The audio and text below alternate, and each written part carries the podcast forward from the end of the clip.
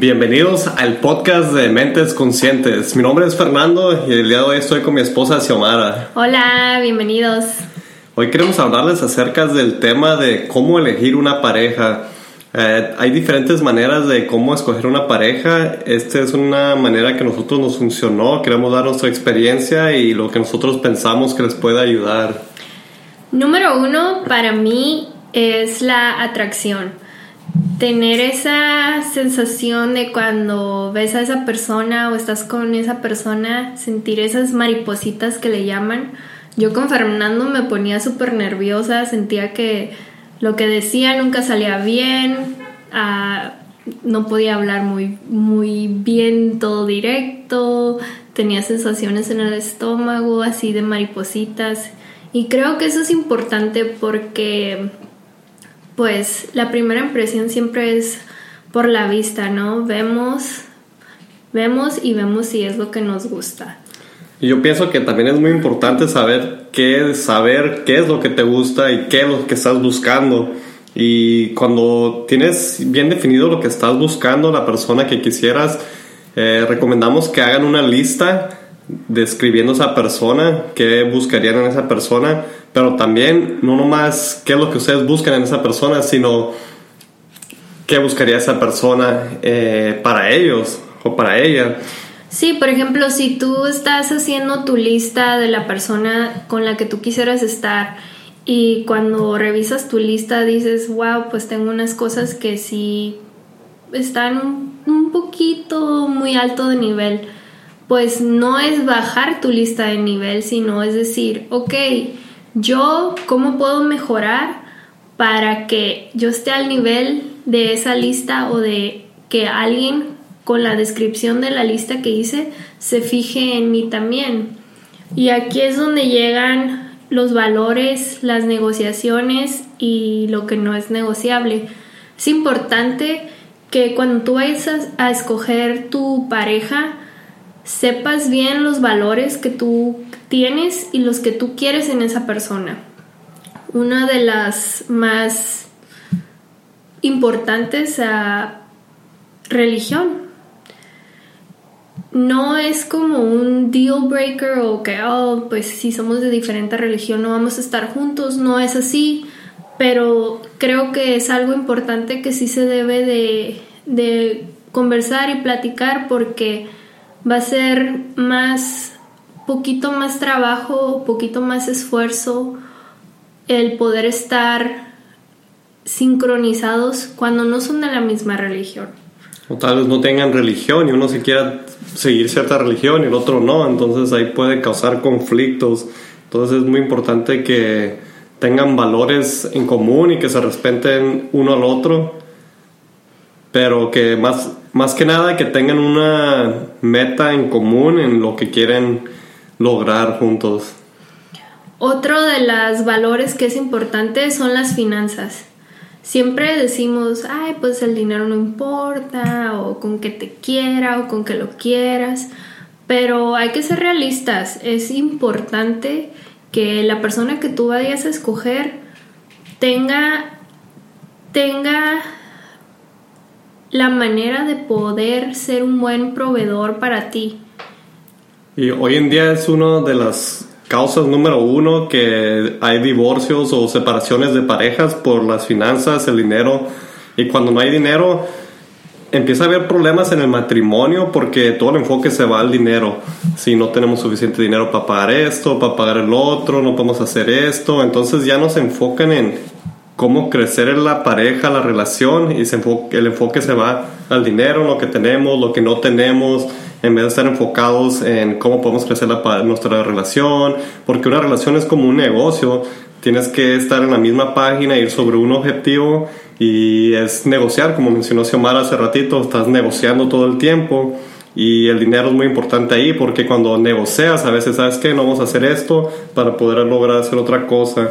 Y ahí vienen las negociaciones y cuando no hay dinero, cuando no le dan esa importancia y ese valor a eso, a ese recurso tan valioso, eh, empieza a haber un desbalance y descompensación en diferentes partes del matrimonio. Pensamos que es algo muy importante y no es por ser materialista o fijados ni nada, pero hay que ser realistas y, estar enfocados, que esa sea una cosa clave cuando uno está buscando crear una relación y buscando una pareja.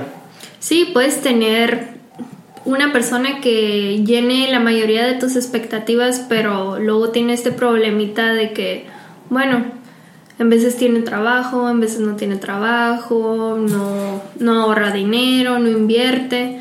Entonces, es ahí donde tú te tienes que preguntar en tu lista, ¿esto es algo que es negociable en una relación con esta persona?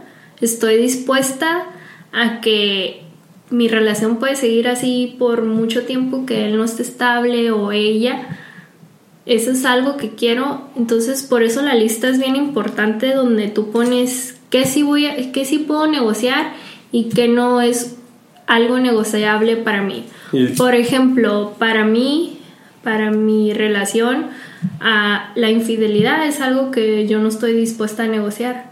Es algo que no, no, no hay un negocio, no hay algo que Fernando me pueda decir para que yo diga, oh, bueno, está bien. Y esto se tiene que dejar saber a tu pareja desde un principio, no es de que, oh, pues ya después de 10 años que estamos juntos, Xiomara y yo tenemos 7 años casados y desde un principio estamos en la misma página, siempre, no siempre, no somos una pareja perfecta, pero siempre hemos estado negociando y, y tenemos nuestras discusiones, desacuerdos, pero siempre hemos estado claros en ponernos metas, ponernos Mm. En nuestros valores, en lo que creemos y... Sí, estar claros en lo que vamos a hacer y qué es lo que queremos como pareja.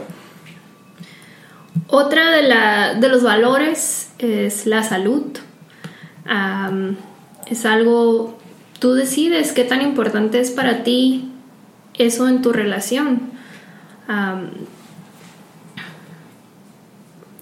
El amor propio hacia ti, mismo también es otro de los factores importantes cuando estás eligiendo una relación, porque de esta manera, cuando tú te conoces a ti misma y tienes el autoestima de amarte a ti mismo, es más fácil que tú puedas tener tu lista, tener lo que sí estás dispuesta a negociar, lo que no, y poder llevar una relación más feliz y duradera. Y como mencionaste acerca del amor propio, es importante de que uno se sepa amar a uno mismo para que su pareja lo valore igual. Si no te sabes valorar, va a ser muy difícil que tu pareja te valore y en esos momentos vienen conflictos. Quisiera hablar un poquito acerca de nuestra historia, de nuestra relación de Xiomara. Ya tenemos siete años casados, pienso que lo mencioné antes. Más de 10 años conociéndonos. Más de 10 años que nos conocemos y hace, pues cuando, cuando anduvimos de novios, anduvimos dos veces, podemos decir. La, la, primera vez no era muy seria, para mí no me tomaba muy en serio mis relaciones en esos tiempos. Eh, era muy joven y andaba en otras ondas en esos tiempos. Y volvimos, cuando estuvimos en el colegio, nos volvimos a encontrar. La universidad. Y, y Xiomara, pues empecé a, yo a buscarla, me llamó la atención, empecé a buscarla y la contacté a través de las redes sociales y empezamos a, a comunicarnos y empezamos a salir. Y una de las cosas, creo que tal vez nunca se lo he dicho a Xiomara, que, que me gustó mucho de ella, que me atrayó a ella, fue cuando empezamos a andar más seriamente. Yo hasta ese momento no tenía relaciones muy serias con mis novias pero Xiomara me dijo muy claramente que, que ella quería algo serio, que quería que si yo iba a andar con ella, quería que yo estuviera claro que yo quería andar con ella y que no iba a andar como andaba en mis otras relaciones. Y eso fue algo mm, para mí muy fuerte, me hizo pensar porque yo nunca había pensado así, yo, yo no tenía esa mentalidad, yo nomás vivía el momento, el presente, no pensaba a futuro, pensaba a futuro en otros aspectos, pero no en una relación. Y eso me llamó mucho la atención de ella y me hizo pensar y fue algo que me atrayó mucho a ella y me, me envolvió en ella y este fue el resultado, ya más de 10 años juntos, 7 años de casados y fue, al principio fue muy interesante, teníamos muchos sub y bajas, se puede decir. Adaptándonos a estar juntos, a la manera de que somos, somos muy diferentes Yo soy muy directa, muy honesta y Fernando le da poquito la vuelta a las cosas, entonces... Sí.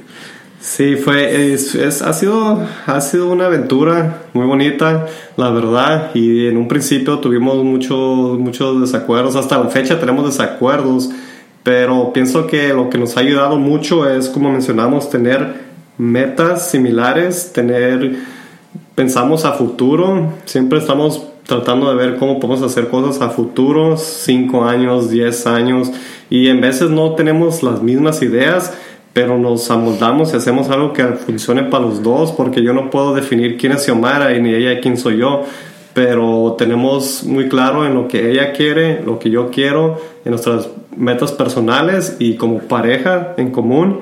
Y como hemos mencionado en otros podcasts, en otros episodios de nuestro podcast, cómo estar en sincronía uno con el otro. Tenemos ciertos rituales que hacemos juntos para, para ayudar a esto y... Sí, para ayudar a que nuestra relación crezca un poquito más fuerte día con día y no esté en una fundación que se pueda quebrar con, no sé, tal vez algún día no vayan bien las finanzas o no vayan bien ciertas cosas y queremos tener una estructura sólida que sepamos que vamos a poder salir de eso, pase lo que pase, y estar juntos, porque eso es lo que queremos los dos realmente. Regresando a la historia un poquito, yo siempre estuve muy definida qué era lo que me gustaba, qué era lo que quería. siempre me gustaron los muchachos o hombres más, poquito más grandes que yo, no muy grandes, me gustan mayores, pero no tan grandes. y ah, de cierta manera sí fui muy materialista. Me gustaba que mis novios pudieran tener un carro y que pudieran pasearme a mí, a mis amigas y poder hablarles y que me recogieran. y no sé por qué, pero tenía muy definido esa parte y con el tiempo aprendí que fue una parte importante en mi vida. ¿Por qué? Porque tal vez en ese entonces yo lo miraba como algo material los carros, pero en realidad era cómo esa persona podía proveer para mí, para nuestra relación. En realidad eran las finanzas. ¿Qué, qué era lo que ellos estaban aportando a la mesa en esa relación? Bueno, como mencionaste hace ratito, muy importante, como dijo Xiomara, la fundación, es muy importante que tengan eso bien hecho desde un principio, de que sepan qué es lo que buscan en una pareja, qué es lo que van a, qué es lo que necesitan, lo que buscan y que esté de acuerdo con sus valores, como mencionamos, porque la fundación es todo y si no empiezan con una buena fundación, empiezan a haber conflictos después porque están construyendo sobre una fundación que no, que no va a funcionar. Sí, les queremos dejar con, la idea de que es importante que hagan su lista, realmente pónganse a pensar cuáles son sus valores, qué son los valores que quieren ver en otra persona, qué es lo que no negociarían, qué son las cosas que no son negociables. Todos somos diferentes, entonces todos vamos a tener cosas diferentes, pero al final del día es con qué puedes vivir tú feliz y la otra cosa es que siempre amate, porque tú eres la única persona que te vas a tener a ti misma al final del día. Ah, es, una, es una escuela interminable el, el saber quererse y amarse un poquito, un poquito todos los días. Hay días que pues no funciona muy bien, pero lo importante es que siempre, siempre, siempre des lo mejor de ti para amarte un poquito más día con día y, crear metas, crear metas grandes, crear metas en una relación. Una relación no es nomás como voy a la escuela, me caso, tengo mi casa, tengo mis hijos y luego que metas grandes con un propósito, con, con una visión más allá de, de este como estándar o norma que vemos alrededor. Sí, cuando nosotros empezamos nuestra relación, Xiomara y yo, estamos muy jóvenes. Muchas personas dijeron que las relaciones jóvenes no duran, nos casamos jóvenes, muchas personas pensaron que no iba a funcionar, ya tenemos más de siete años casados, estamos muy felices los dos, Eh, también cuando empezamos nuestra relación, antes de casarnos, empezamos a vivir juntos y muchas personas dijeron, no, no se pongan a vivir juntos sin casarse, porque luego ya no se van a casar. Y tuvimos un tiempo viviendo juntos y nos casamos, terminamos casándonos y hasta ahorita pues hemos tenido muy buenas experiencias juntos y no siempre las normas que la sociedad te trata de implicar son lo que te va a definir a ti o tu relación. Así es, ah, un poquito de nuestra boda. Ese día 16 de diciembre del 2011, si no estoy equivocada, uh, nos casamos en San Diego. Después de ahí fuimos a comer a IHOP. Después de ahí fuimos a trabajar y eso fue nuestra gran boda.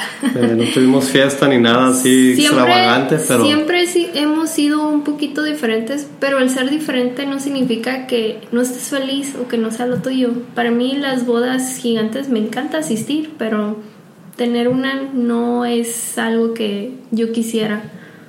Sí, nosotros nos llenan otras cosas, una fiesta no nos iba a llenar, preferimos haber agarrado unas vacaciones que hacer esa, esa fiesta que logramos hacer un tiempo después y nos abrió nuestro mundo a diferentes oportunidades y otras cosas que existen también. Al final del día, hagan lo que les funcione a ustedes, los que les funcione para su felicidad, pero siempre recordando en su amor propio y en su felicidad. Sí, si les gustó este episodio, compártanlo. También pueden hacerle review, sí, déjenos sus comentarios, denos likes. denos likes, déjenos saber lo que piensan en los comentarios y muchísimas gracias a todos por escuchar.